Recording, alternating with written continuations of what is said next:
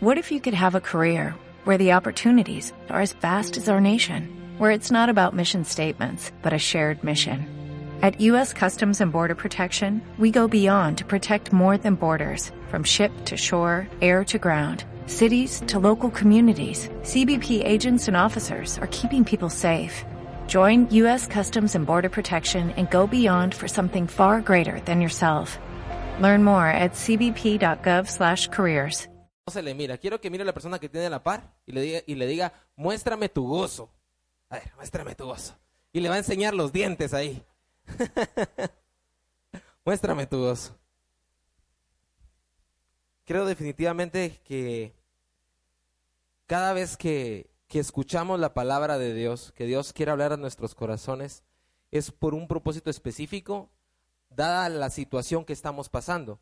Muchas veces nosotros eh, podemos escuchar una prédica y otra y no nos detenemos a darnos cuenta que no es casualidad. El mensaje que escuchamos en la radio, que escuchamos en la casa, que escuchamos en nuestra congregación, en nuestra iglesia, en el hogar, nunca es casualidad. Siempre es algo que Dios quiere decir a nuestras vidas.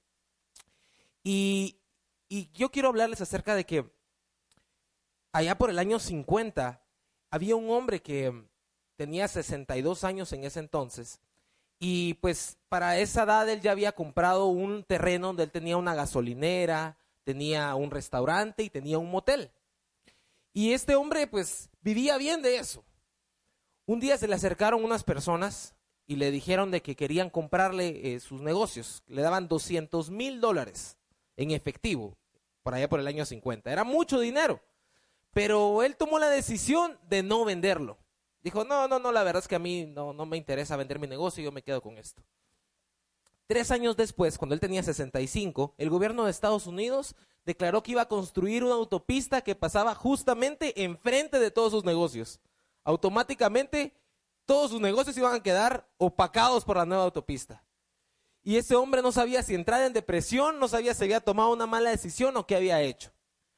Pero algo tenía él, y era que en su restaurante eh, era muy famoso el pollo que ellos hacían. Entonces él dijo, voy a patentar la receta y la voy a llevar a restaurantes, de repente me la compra en un lugar y al menos gano algo de dinero, ¿verdad? Y la fue llevando de restaurante, pasó más de 100 restaurantes y nadie le compró la receta. Entonces él dijo, bueno, voy a ver qué hago con esto.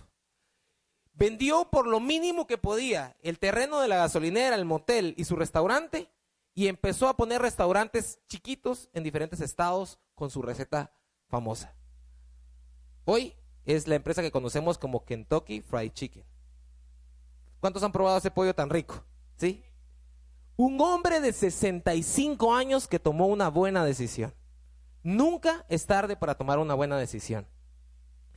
Y hablando de decisiones, yo quiero en esta mañana enfocarnos en eso, en las decisiones. ¿Qué es una decisión? Una decisión, según como lo describe el diccionario, es una resolución o determinación acerca de algo dudoso que revela la firmeza de nuestro carácter. Eso es una decisión. Una decisión, la, etimología de la palabra decisión, en sí la raíz significa es una opción elegida entre muchas. Es, por ejemplo, cuando, por ejemplo, usted va a un comercial y encuentra tres pares de zapatos que le gustan, pero usted solo se puede comprar uno. Entonces usted mira, ¿será que estos o aquellos o cuáles compro? Y en el momento que usted escoge uno, automáticamente los otros dos quedan descalificados para estar en su closet, ¿sí o no? ¿Sí?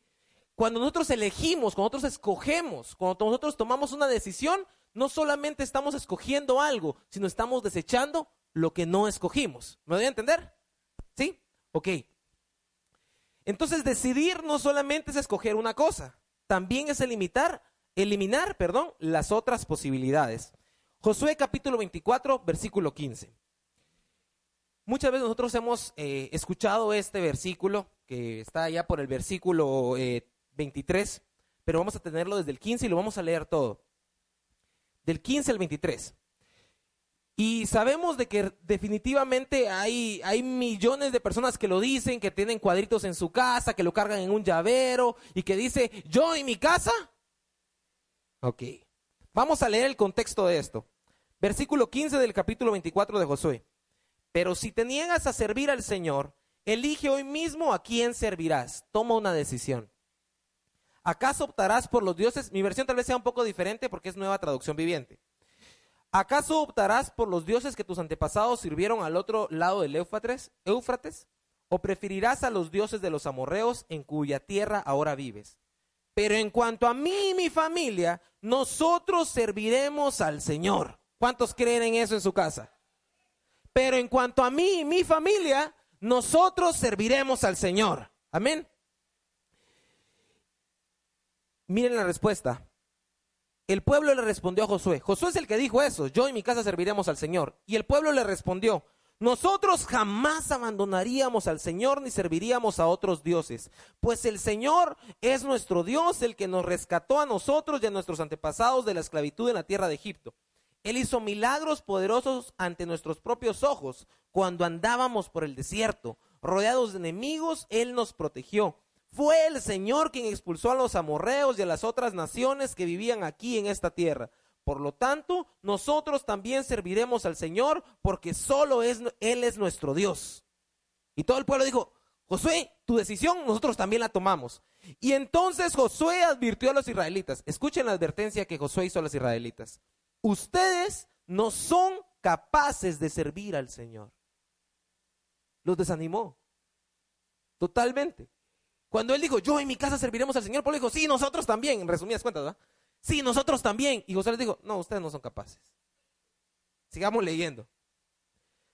No, ustedes no son capaces de servir al Señor, porque Él es Dios santo y celoso. No les perdonará su rebelión ni sus pecados. Si abandonan al Señor, sirven a otros dioses, Él se pondrá en contra de ustedes y los destruirá, aunque les haya hecho tanto bien en el pasado. Pero los israelitas le respondieron a Josué, eso no, nosotros serviremos al Señor. Y Josué les contestó, ustedes son testigos de su propia decisión. Hoy han elegido servir al Señor. ¿Cuántos han elegido servir al Señor hoy? Ok, esta es la respuesta. Entonces destruyan los ídolos que tienen entre ustedes y entreguen el corazón al Señor Dios de Israel. Tomaron una decisión eliminen todo lo que no escogieron. Muchas veces nosotros cuando caminamos al Señor podemos tomar una decisión a medias. Decidimos por seguir al Señor, pero hay cosas que aún no hemos quemado, hay cosas que aún no hemos soltado. Y no estoy hablando de debilidades, no estoy hablando de pecados. Estoy hablando de cosas que nos hacen daño y que nosotros no hemos querido dejar en el camino. Estoy hablando de tradiciones, estoy hablando de costumbres, de hábitos que vienen a atentar contra la integridad cristiana con la cual el Espíritu Santo nos ha revestido en su misericordia. Porque a diferencia de ese tiempo, el Señor sí nos ha perdonado los pecados. Amén. Él ha quitado toda nuestra iniquidad. Y definitivamente creo que una decisión, la palabra que para mí más define decisión es la palabra determinación. Cuando estás determinado a hacer algo, que pase lo que pase, nada te va a quitar la idea que ya concebiste. Lo que decidiste, eso vas a hacer. Y yo he escuchado, y me recuerdo acá, eh, creo que Julito nos lo compartió la otra vez, de una ocasión en la cuando Hernán Cortés conquistó México y que Hernán Cortés mandó a hundir todos sus barcos. Y yo lo estuve estudiando y todo, y resulta que eso él lo hizo eh, como, como, en recuerdo de algo que había sucedido 300 años antes de Cristo. Y lo había hecho por primera vez un hombre que se llama Alejandro Magno. Fue uno de los conquistadores más grandes que ha habido en Europa. Él llegó a conquistar la mitad de Europa. Y Alejandro Magno hizo lo siguiente. Cuando él iba con sus soldados a conquistar el pueblo de Fenicia, que era un, tipo isla, él llega con sus soldados y cuando está desembarcando se da cuenta que los soldados los triplican en número. Y él se da cuenta que no los iba a poder vencer con la cantidad de soldados que llevaba. Baja todos sus soldados en la costa y les dice, quiero que vayan y quemen esas barcas. Y los soldados van y queman las barcas.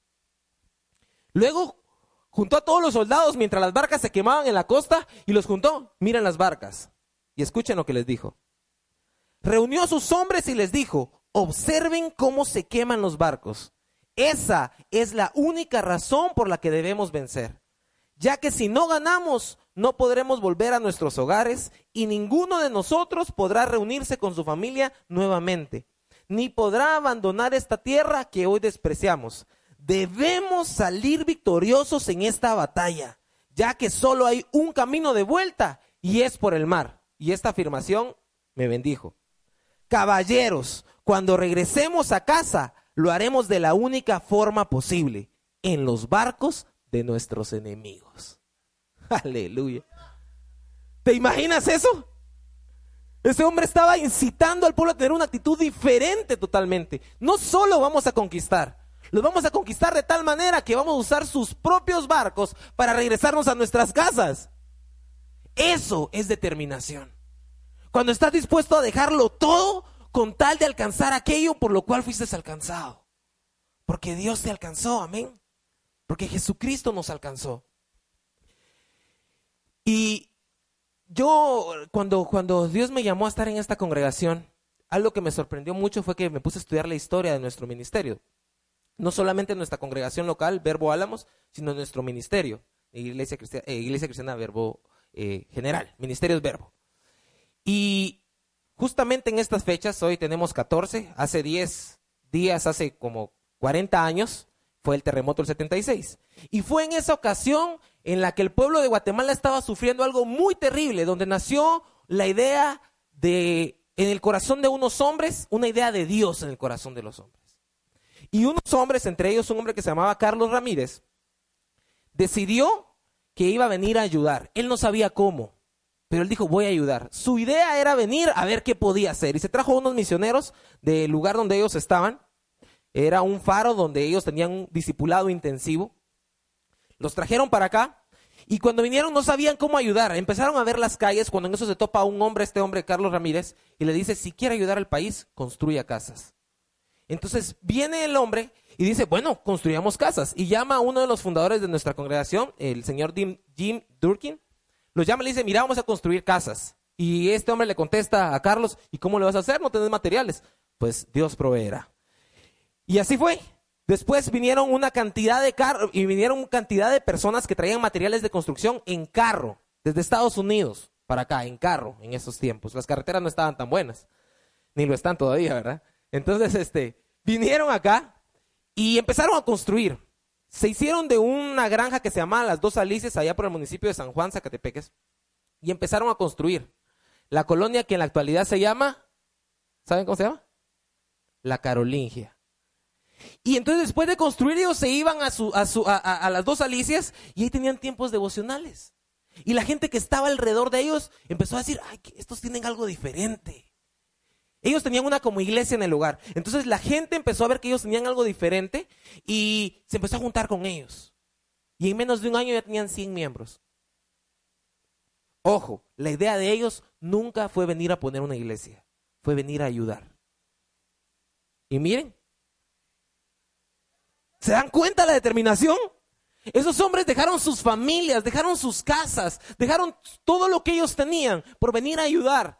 Y Dios los recompensó con un ministerio de alcance internacional.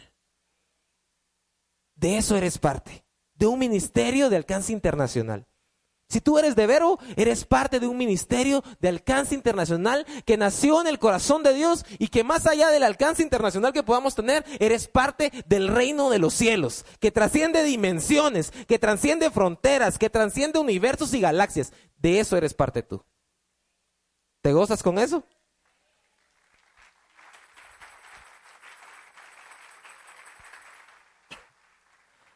Ahora, Así como, como estos hombres hicieron, tomaron una gran decisión que nos benefició a todos, de la manera yo creo que todos los que estamos acá, que hemos sido recibidos por la misericordia de Dios, a su amor, hemos tomado una decisión.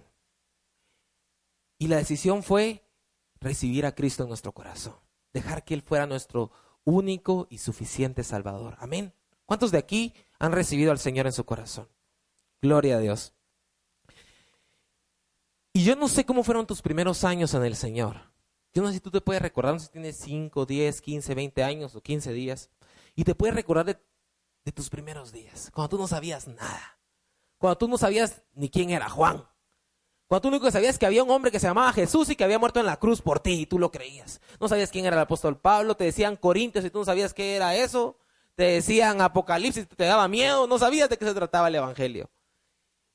Y empezaste a orar y empezaste a buscar al Señor. ¿Cuántos de los que están aquí se recuerdan de los primeros días en el Señor? Cuando nuestro corazón estaba determinado. Y hay un pasaje en la escritura que justamente en, en las iglesias en el lugar estuvimos tratando esta semana, en Mateo capítulo 5, que es cuando Jesús está hablando desde un monte, el llamado Sermón de las Bienaventuranzas.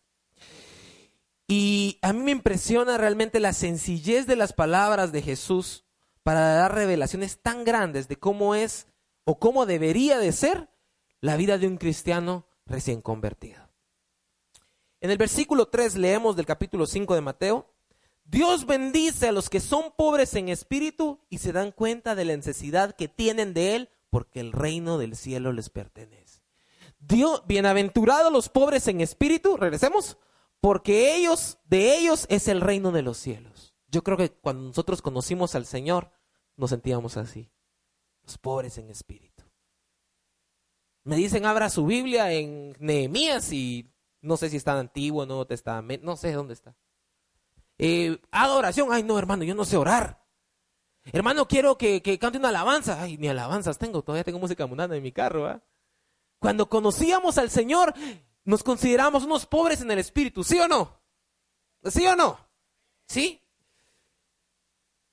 Pero el reino de los cielos ya nos pertenecía y nos sigue perteneciendo. En el versículo 4, Dios bendice a los que lloran porque serán consolados.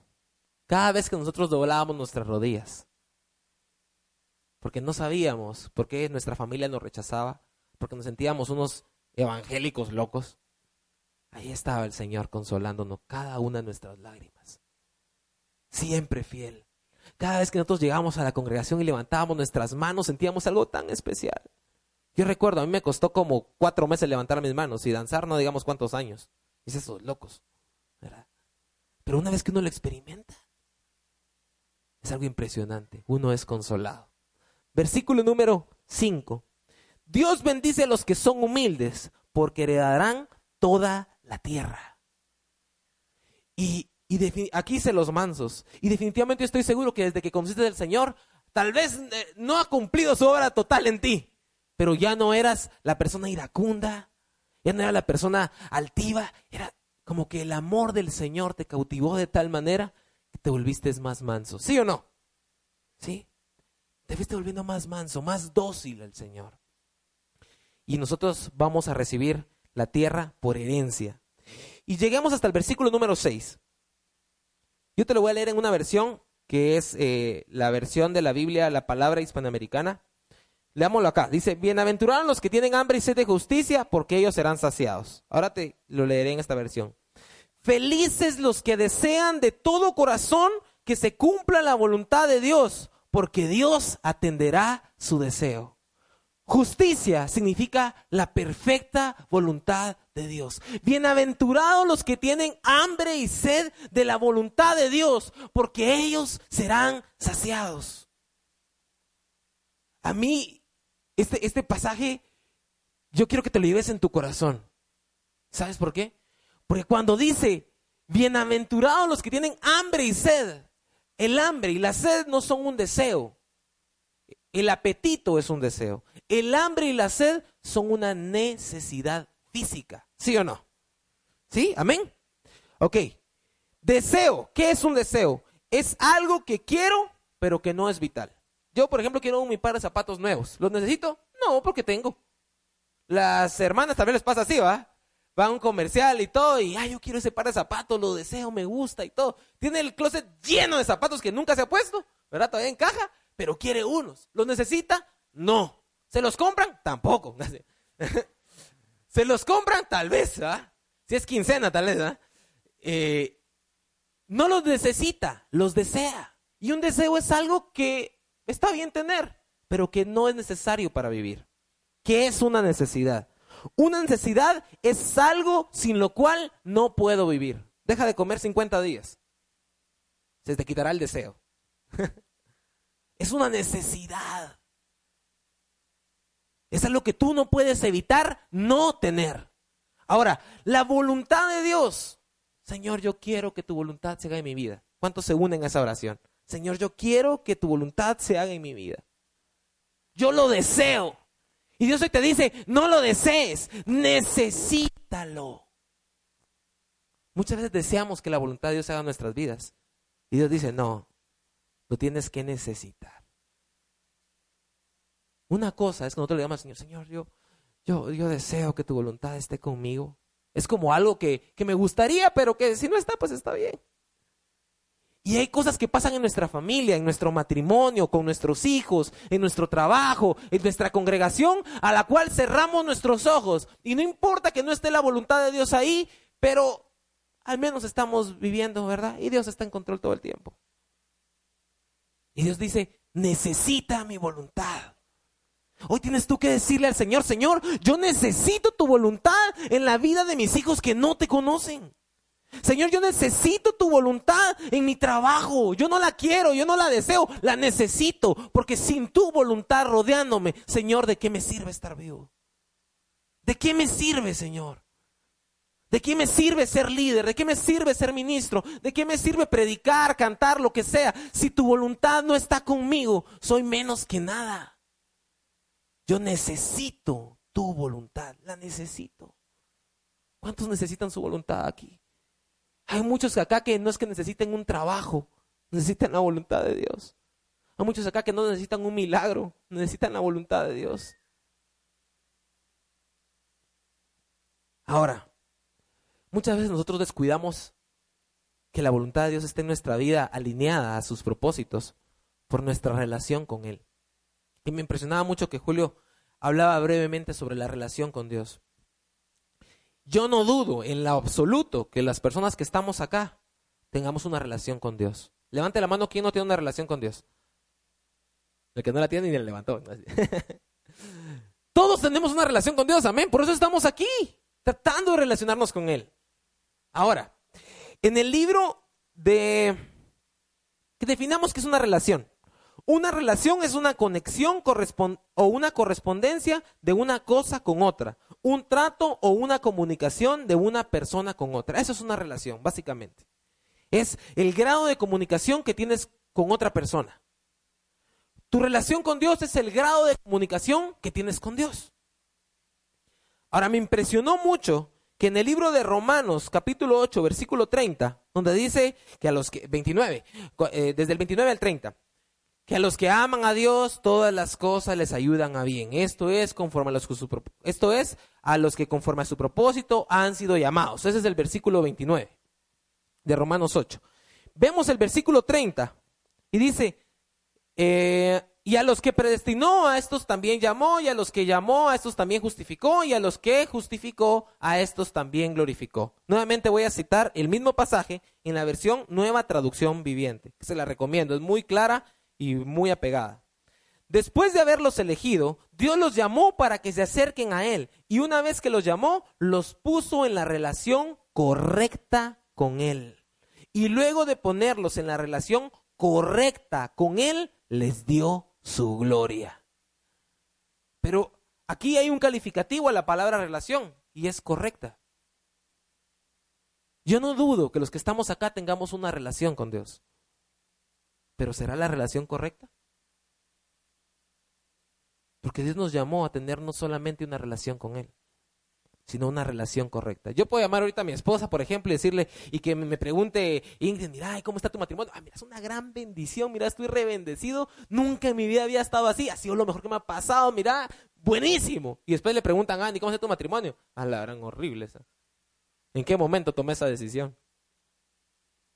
De mi lado, mi relación está bien, pero de su lado, nuestra relación, aunque existe, no es correcta. Yo no sé si yo te preguntara a cada uno, ¿cómo está tu relación con Dios? ¿Cómo tú podrías decir? Pero no te quisiera preguntar a ti, le quisiera preguntar a Dios. Porque en una relación se le pueden preguntar a dos personas cómo está esa relación. Y en tu relación con Dios, yo te puedo preguntar a ti o le puedo preguntar a Él. Y tú puedes decir, ah, pues es una bendición, lloro y ayuno y todo. Y Dios pueda decir, eso dice Él. o viceversa, ah, yo no busco al Señor, de verdad, yo soy un desastre en el Señor. y Dios diga, no, él su corazón es limpio, es puro. Yo lo conozco. Ahora yo te quiero hacer esa pregunta a ti. ¿Le podrías tú preguntar en esta mañana al Señor, Señor, ¿cómo está nuestra relación? Y dejar de medirla tú y que la empiece a medir Él. Preguntarle tú al Señor, Señor, ¿cómo está mi relación contigo? ¿Cómo te sientes tú en esta relación? Recuérdense que amar es ponerse por, por los otros. Amar no es preocuparme por mí. No, el amor no busca lo suyo propio. Dice el libro de Corintios capítulo 13. ¿Alguna vez te has preguntado cómo se siente Dios en esta relación contigo? ¿Cómo Dios está? ¿Cómo Dios te mira?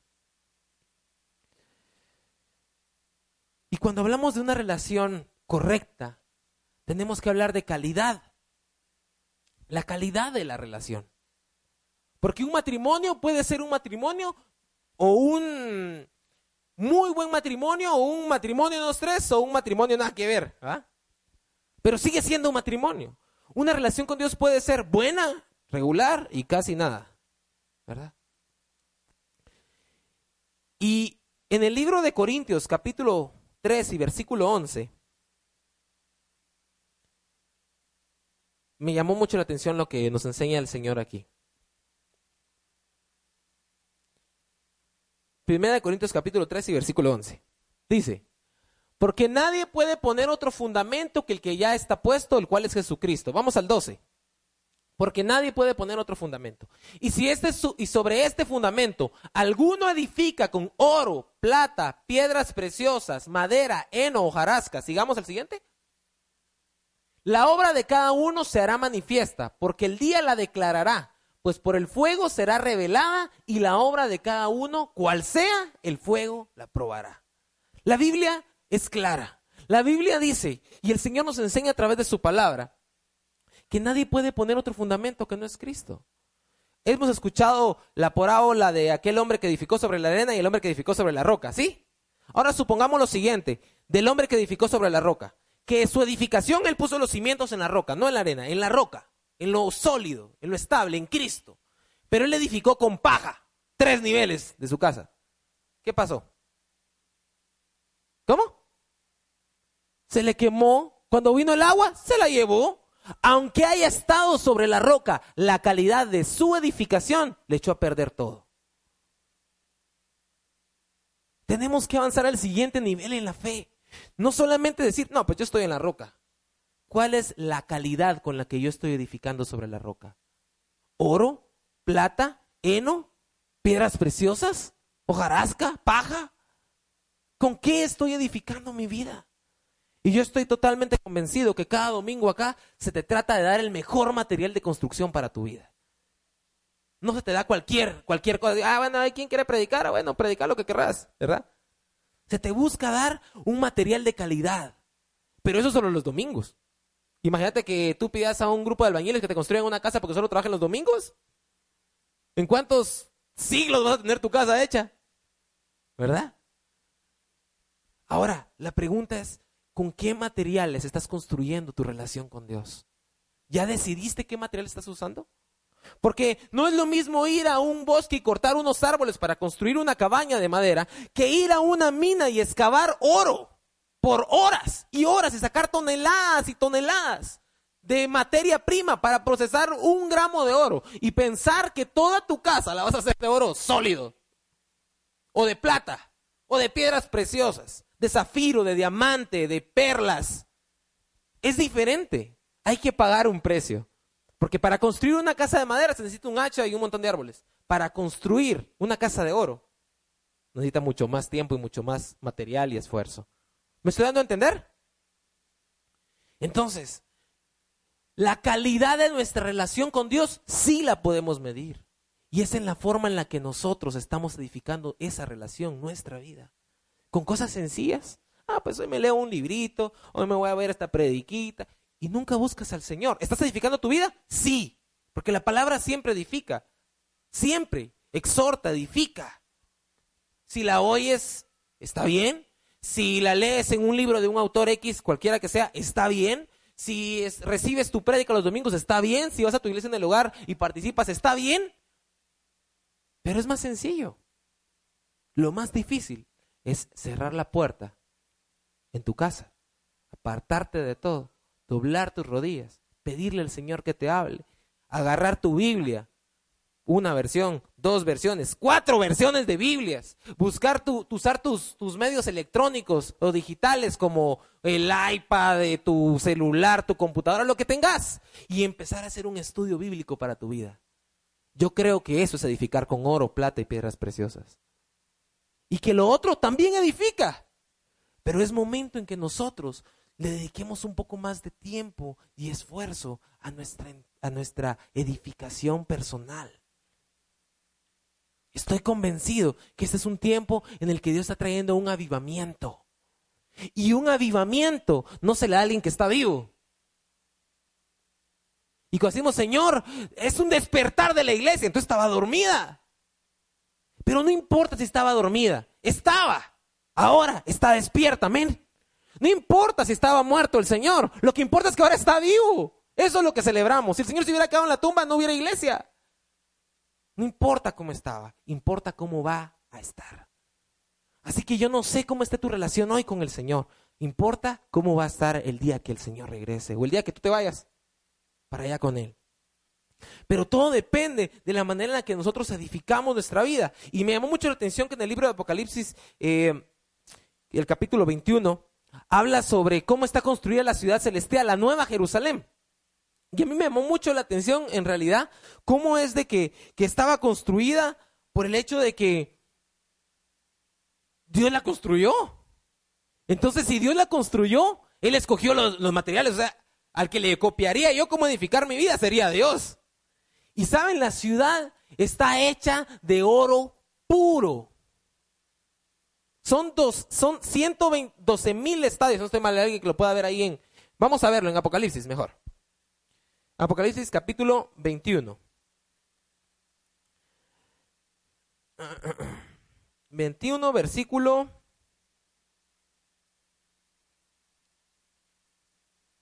16.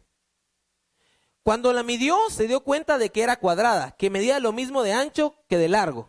Versículo 16, lo podemos poner ahí. La ciudad se halla establecida en cuatro y su longitud es igual a su anchura. Y él midió la ciudad con una caña, doce mil estadios. La longitud, la altura y la anchura de ella son iguales. Doce mil estadios en español son dos mil doscientos veinte kilómetros de oro puro, cuadrado.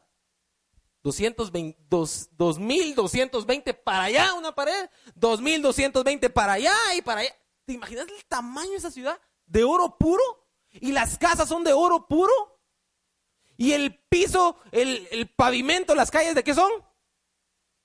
Imagínate, aquí nos peleamos por el oro en, esta tierra y allá el Señor lo tiene de polvo. Pasa encima de él. Y dice, en el versículo... Eh, 19. La muralla en la ciudad estaba fundada sobre doce piedras, cada una adornada con una piedra preciosa, jaspe, zafiro, ágata, y habla de las piedras preciosas. Versículo 21. Las doce puertas estaban hechas de perlas, cada puerta hecha de una sola perla. Y la calle principal era de oro puro, tan cristalino como el vidrio. ¿Te das cuenta con qué materiales edifica el Señor? Oro, piedras preciosas y para las puertas, un par de perlas ahí, que se miren bonitas. Ah, pero él es el dueño del oro y de la plata, dirían alguien por ahí, ¿verdad? Pues nosotros somos sus hijos. Y también podemos edificar nuestra vida de esa manera. Pero, ¿por qué estoy hablándoles de esto? Porque todo está en una decisión. Estamos tomando una serie eh, que son decisiones que sanan tu vida. La decisión del perdón, la decisión de transformarse, la decisión de la restauración. Y yo te pregunto, ¿estás tomando esas decisiones? Oye, ah, que tuvo buena esa prédica. Y vamos a pasar años y años y años que nos van a estar hablando de decidir perdonar al fin a aquella persona. Y hasta que no tomemos la decisión, no vamos a mejorar la calidad de nuestra relación para con Dios. Hasta que no tomemos la decisión. Realmente creo que es un momento en el que nosotros tenemos que empezar a tomar decisiones, decisiones importantes. Ustedes pueden visitar la página de, nuestra congregación, verboalamos.org, y ahí van a ver una pestaña que dice nosotros. Bajo esa pestaña hay otra subpestaña que se llama historia. Yo los invito a todos a que lo hagamos, a que lo leamos. Que leamos la historia de nuestra congregación, amados. ¿Cómo fueron los inicios de esta congregación? ¿Para qué? yo, no, yo no estuve en ese tiempo, ¿verdad? Hay algunas personas que yo sé que están, que estuvieron en ese tiempo y aún siguen estando acá, de los fundadores de la congregación. ¿Y por qué les digo esto? Porque cuando recordamos nuestro pasado, cuando nosotros empezamos a valorar el pasado, vamos a aprender a valorar lo que de nosotros se diga en el futuro. Cuando nosotros nos importamos por lo que pasó el pasado, entonces vamos a entender en nuestra mente qué decisiones tenemos que tomar para que en el futuro de nosotros se diga algo bueno, algo digno de gloria al Señor. Y, yo puedo ver, hermanos, que cuando veo la historia de nuestra congregación, cómo empezó todo, y el cine y cómo era. Y yo le preguntaba a nuestros ancianos, a Julio y a César, cómo eran los inicios. Y me contaban cómo Daniel distribuía las, las responsabilidades y todo. Yo me lleno de emoción. Y, y, y, y, mi tío César me contaba de que, de que le decía, bueno, te vas a encargar de la luz y tenías que ver cómo la hacías. Y bueno, ustedes se encargan de la pintura y cada quien tenía que ver cómo la hacía. No así como que, bueno, mira, vamos a levantar una ofrenda para que tenga... Y eran como que así las responsabilidades. Si tú decidías y la tomabas, decías, no, yo no quiero hacer eso. Era tu decisión. Porque no te iban a obligar, creo yo, ¿verdad? No era una obligación. Y los que levantaban ese lugar y los que arreglaron ese lugar no eran albañiles profesionales, no eran ingenieros, no eran arquitectos, era gente apasionada por Dios de edificar una iglesia en honor a su nombre. Y yo los bendigo en el nombre de Jesús donde quiera que estén, porque veo algunos aquí. Pero yo estoy convencido que es momento que se levante una nueva generación yo quiero pedirles algo. Voltea a ver a la persona que está a la par tuya. Y si es de la nueva generación, levántale la mano. Dile con permisito. Dile, tú eres la nueva generación. Te toca. Te toca. Te toca decirle. eres la nueva generación. Hermanos, realmente estoy convencido que como está escrito, la gloria de la casa venidera será mucho mayor. Estoy totalmente convencida. Y no estoy hablando solamente de instalaciones, estoy hablando de ministerios.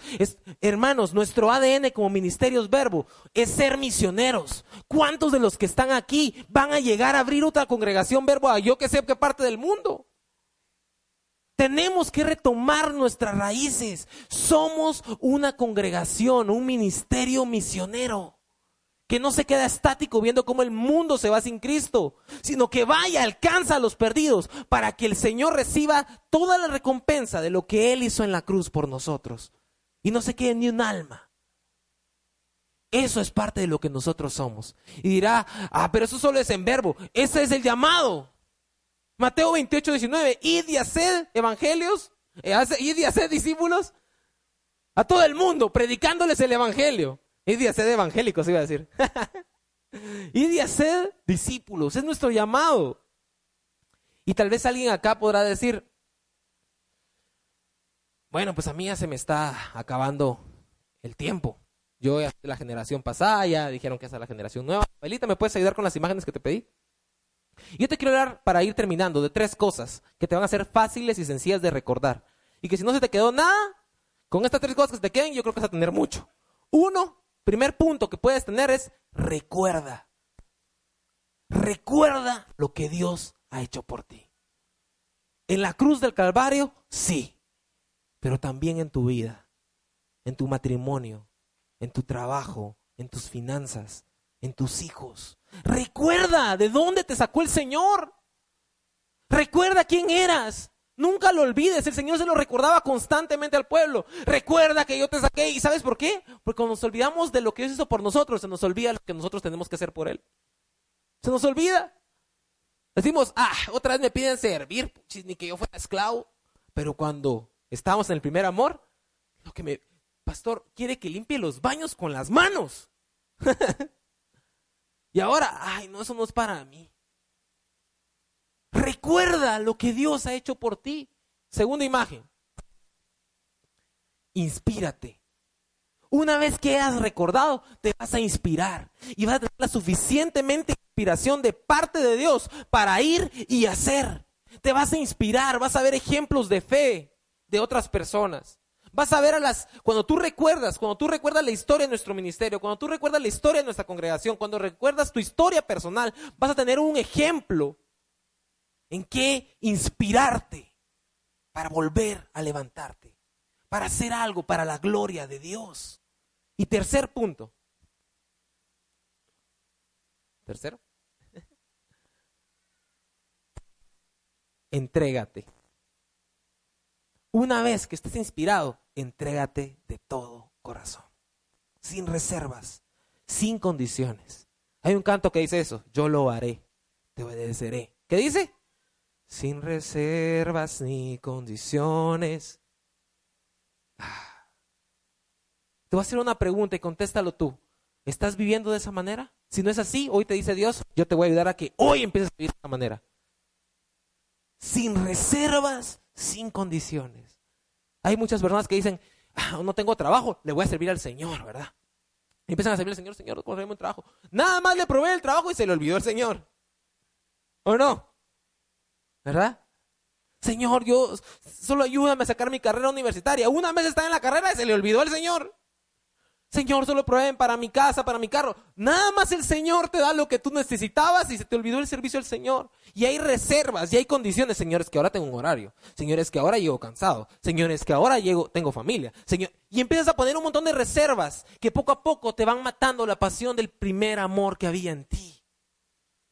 Y se te olvida entregarte. Hoy te digo en el nombre del Señor, recuerda, inspírate y entrégate. Todo porque Dios no compró tu oreja. Porque Dios no compró tus pies.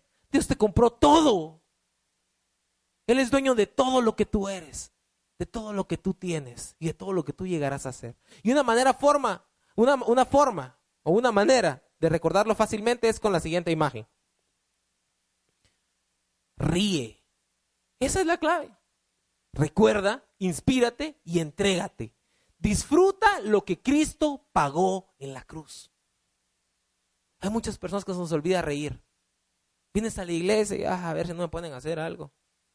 Vienes a la iglesia y dices, ah, bueno, voy a, voy a servirte, Señor, voy a cantarte y todo, pero en realidad no sé si vas a cambiar mi matrimonio. Se te olvida disfrutar el Evangelio. Se te olvida disfrutar, Ever, ¿me puedes ayudar? Se te olvida disfrutar lo que Dios hizo por ti. Y Dios hoy te dice, iglesia, vuelve a sonreír. Vuelve a disfrutar lo que a mí me costó toda la sangre en la cruz. Vuelve a reír, que tus ojos se llenen de alegría y tus lenguas de alabanza. Y entonces dirán las naciones. ¿Qué dirán? Grandes cosas ha hecho el Señor. Pero tienes que volver a reír. Cuando tú recuerdes cómo buscabas al Señor, tal vez te vas a deprimir, a decir, ay Señor, mira lo que pareciendo. Cuando tú buscas inspiración, ah, ellos sí pueden, yo no. Cuando tú intentes integrar, e, entregarte, te vas a dar cuenta que tienes muchas limitantes para entregarte. Pero aún en ese momento, ríe y dile, Señor, yo sé que estás conmigo. Yo sé que estás conmigo. Y no importa qué tan insignificante, el libro de Job lo dice de esta manera, no importa cuán insignificante sea tu principio, tu final aumentará de sobremanera. No importa qué tan pequeño haya sido tu ministerio al principio. No importa si tu entrega al inicio era mínima, era escasa. Importa cómo termines esta carrera. Con entrega. Que no llegues al, cielo. Ay, Señor, al fin, gloria a Dios que veniste, que no aguantaba, Señor. Ay, Señor, ¿qué son esos hermanos? Qué bueno que me morí, Señor. ¿Te imaginas alguien así? Que llega al cielo. Ay, Señor, gracias, Señor. Yo conozco personas y tendré más de algún familiar que dice, ay, si yo no quiero nada, usted lo que quiero es ya irme al cielo y ya. ¿Y por qué? Sin llegar tan lejos. Una persona muy allegada a mí. y yo le digo, pero ¿por qué anda así? ¿Qué le pasa? Ah, es que ya no, ya estoy muy grande, ya no me dan las fuerzas. Ya, ya se me acabaron las ganas, ya, mis hijos me dejaron, ya, ya, mi esposo ya no murió, ya, ya. Ya, ya, me, ya quiero descansar. Me recuerdo cuando me dijo eso, fue mi abuelita. Me dijo, yo ya quiero descansar. Me dolió tanto mi corazón. Ella ya está grande. Pero no me dolió mi corazón por eso. Me dolió mi corazón porque ella había dejado de soñar. Y yo les pregunto, ¿a qué edad se deja de soñar? ¿Cuál es la edad que dice la Biblia que hay que dejar de soñar? Nunca. ¿Y entonces qué pasó en tu corazón? Yo conozco viejos de 15 años y jóvenes de 80. En serio. Y, y con esto quiero cerrar, con el último joven de 80, 85 para ser correctos, Caleb. Caleb, su vida, su historia está en Josué capítulo 14 si lo quieres ir a leer. No lo vamos a leer ahorita por el tiempo. Josué era un hombre que cuando, cuando fue a la tierra prometida juntamente con Josué y los otros 10, tenía 40 años y vio toda esa tierra. Y cuando él regresó, y ustedes saben la historia, se anima y todo, y el Señor le dice, hey, a Josué y a Caleb, a ellos les voy a dar esa tierra. Ustedes los demás, váyanse. Y pasan 40 años en el desierto esperando a que toda esa generación se muriera. ¿Se imaginan el Señor esperando que se mueran ya estos? Para que venga la nueva generación y tome posesión de aquello que yo prometí a la generación anterior, pero que no creyó. Y murieron ellos empezaron a conquistar las tierras y habían pasado ya cinco años. Caleb era de 85 años. Y lo dice, ahora tengo 85 años y estoy tan fuerte hoy como cuando Moisés me envió a esa travesía. Y aún puedo andar y pelear tan bien como lo hacía así entonces. Así que dame la zona montañosa que el Señor me prometió. Tú recordarás que mientras explorábamos, encontrábamos allá a los descendientes de Anak, que vivían en grandes ciudades amuralladas. Pero si el Señor está conmigo, yo los expulsaré de la tierra tal como el Señor lo dijo. Es muy improbable que el Señor te dado una profecía como, te voy a dar un gran ministerio cuando tengas 27 años, 3 meses y 2 días. Probablemente el Señor te hizo una promesa y no te dijo cuándo te la iba a dar. El Señor le había hecho una promesa a Caleb y no le dijo cuándo se le iba a dar. Pero él sabía que era el tiempo. A pesar que era un señorón de 85 años, que ya peinaba canas. Tal vez cuando Josué lo dijo, este quería más fuerza, pero yo no miro. Y él recordó la promesa de Dios. ¿Cuántos de aquí Dios les ha dado promesas? Yo ahora sí quiero que levanten las manos todos a los que tengan promesas. Hay unos que se quedan así chiviados. Supongo que los que no, no tienen promesa. ok, pueden bajarlo. Pregunto, ¿se te olvidó la promesa? Andy, ¿me puedes ayudar? ¿Se te olvidó la promesa? Gracias, amor. ¿Se te olvidó la promesa? ¿Sabes? La tierra que Caleb pidió se llama Oreb. Se llama, sí, Hebrón, perdón, se llama Hebrón. La tierra que él pidió se llama Hebrón él le dijo a Josué, Josué, dame la tierra de Hebrón. Esa fue la que me prometió. Yo me puse a investigar qué era la tierra de Hebrón. Y Hebrón era la tierra donde nada más y nada menos estaban los restos mortales de estos personajes. Sara y Abraham. Isaac y Rebeca. Jacob y Lea. Y hasta el día de hoy, tú lo puedes buscar en Google, existe ese lugar. Y Caleb le pidió, entrégame el lugar donde ellos están enterrados, los patriarcas, las personas de fe que hoy por hoy me han hecho y me han dado el lugar donde estoy. Este hombre, Caleb, tenía respeto del pasado y eso le había enseñado a valorar lo que de él se dijera en el futuro. Y más de cuatro mil años después estamos hablando de este hombre. Aquella mujer del frasco de perfume, ¿te recuerdas? que todos lo despreciaron, está loca. Dijo, no le digan así, porque de ella se va a hablar. ¿Y cuántas veces hemos hablado de dos mil años después de lo que hizo? Yo quiero invitarte a que todos nos pongamos de pie.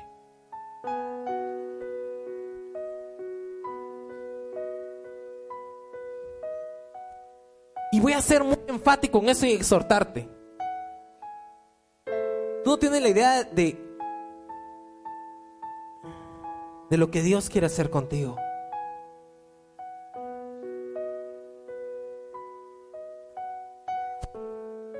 Miro hombres y mujeres de Dios aquí, que muchas veces el trabajo, las finanzas, la familia, el mucho que hacer, los afanes de esta vida, les han hecho olvidar lo que hoy les ha dicho.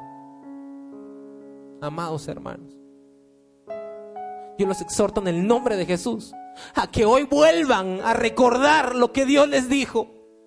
A que tomen esa inspiración que viene de parte del Espíritu Santo y se entreguen por completo. Entreguémonos, iglesia. Hay muchas cosas que hacer, no solamente físicamente en la estructura de nuestra congregación, que no habría por qué pagarle un albañil, a un carpintero, a un aquí, que lo podríamos hacer nosotros. Pero dejemos eso, todo lo material es pasajero. Hay muchas cosas que en el ministerio se pueden hacer. ¿Cuánta gente podemos alcanzar en Viacanales, en Boca del Monte, en Ribera del Río, en Villahermosa, en Villaflores? Hasta lo último de la tierra está escrito. Y tal vez tú que te dieron una promesa, se te olvidó. Y hoy Dios dice, yo vengo a encender esa llama que tú estabas dejando apagar. Porque de ninguna manera me avergüenzo de ti ni me arrepiento de haberte escogido. Porque eres mi especial tesoro. Y has visto promesas tan insignificantes para ti que se han cumplido en tu vida. Pero lo mejor está por venir. ¿Quién te dijo que estás viejo? ¿Quién te dijo que te pasaron tus mejores años? ¿Quién te dijo eso? Quizás fue el enemigo porque yo no, dice el Señor. Yo hoy te digo, levántate y vuelve a soñar, vuelve a creer, empieza a alcanzar lo que Dios, yo quiero para tu vida, dice el Señor. Y yo quiero invitar en esta hora, hermanos, que, que, no nos importe el tiempo, es momento de entregarse y que todas esas personas que estén necesitadas de que Dios les vuelva a inspirar, nos vengamos para adelante. Yo sé que hay muchas personas, ¿y por qué no venimos para adelante? Porque venirse para adelante es reconocer necesidad. Entonces yo vengo adelante digo, Señor, ¿qué me importa que me miren los demás? Yo soy un necesitado, soy un, un menesteroso. Señor, yo necesito que por favor tú me vuelvas a encender esa llama si se estaba apagando. Señor, en el nombre de Jesús rechazo toda palabra del enemigo. Yo no estoy viejo, yo no estoy acabado, no estoy cansado. El diablo no me venció, no estoy derrotado. Hey, y yo sé que aquí hay personas, mujeres específicamente, a las que Dios y hombres a los que Dios les ha dicho que les va a dar un hijo y no se los ha dado. Vénganse para acá, porque yo en el nombre de Jesús creo que el Señor quiere revivir esa esperanza. Tal vez tú te cansaste de recibir palabras. Otra vez me van a decir eso. Y nunca, Dios nunca me lo, me lo cumple. O Dios te dice, ¿y por qué dejas de creer? Empieza a recoger las promesas que habías botado al suelo. Empieza a recogerlas con tus lágrimas. Oh Señor. Oh Señor, tú eres digno.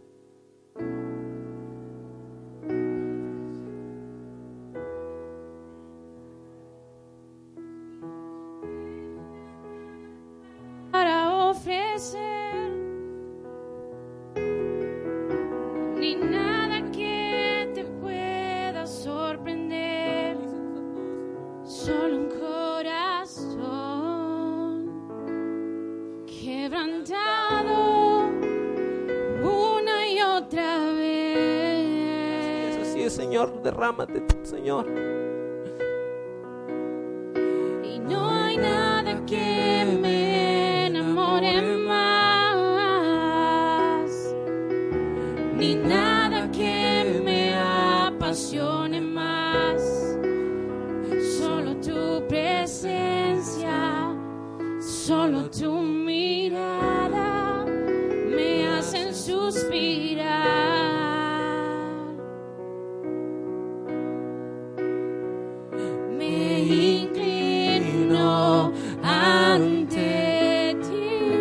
Nos inclinamos, Señor, delante de ti.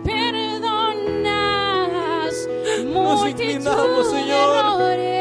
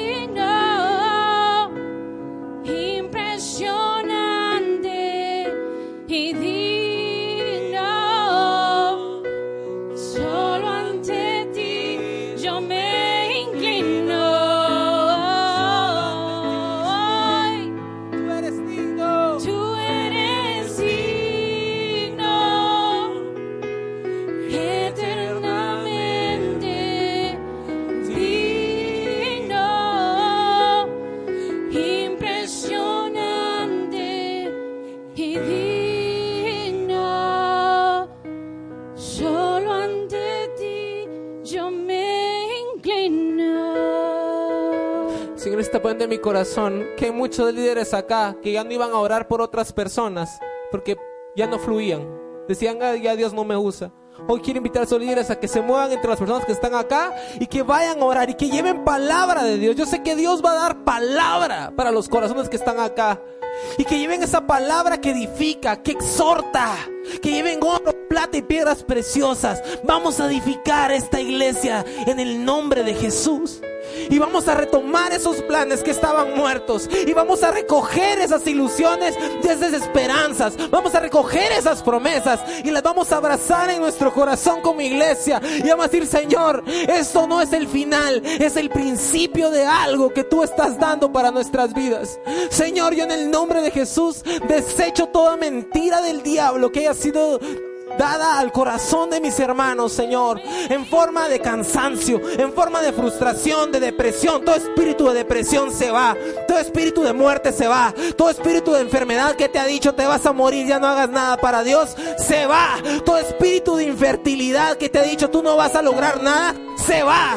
Todo espíritu que te ha querido manipular, todo espíritu que te ha quitado el sueño, que te ha hecho sentir cansado, que te ha hecho sentir que vas contra la pared una y otra vez, hoy se va. Porque el Señor te dice, yo soy el Señor tu Dios. No temas, yo te ayudo.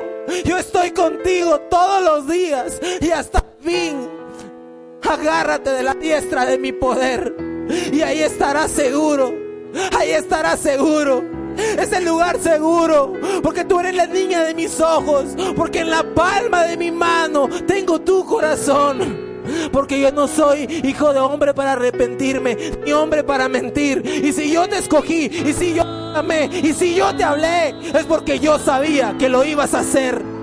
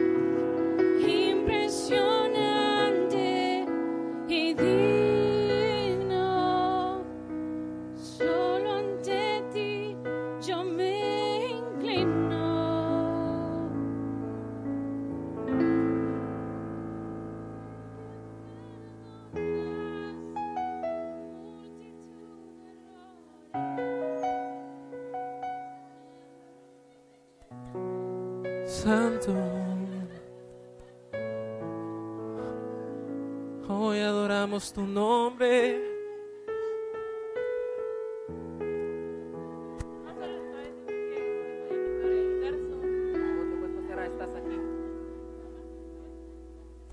Oh, sí, Señor. Así es, fluye, fluye. Si ese don de lenguas estaba apagado en ti, es momento que fluya. Yo puedo ver una iglesia que el próximo domingo va a venir encendida, que va a tomar el pandero, que va a tomar la bandera y que va a gozarse en el Señor por lo que el Señor está haciendo hoy en, en este lugar. Yo veo una iglesia diferente formándose en este lugar. Veo una generación de jóvenes que no se van a aislar, sino que van a ser integrados, que van a ir, que van a ser en el nombre de Jesús. Veo una iglesia unida, veo una iglesia que va a dar fruto en abundancia, cosas que eran imposibles van a empezar a ser posibles. Oh Señor, sí Señor, porque tú estás aquí, Señor. Estás aquí. Y hoy puedo escuchar tu dulce voz. Sé que nada, nada apagará este amor que me encendió el corazón. Yo viviré, Señor, todos los días. Viviré para agradarte, Yo quiero responder a tu amor que me encendió el corazón.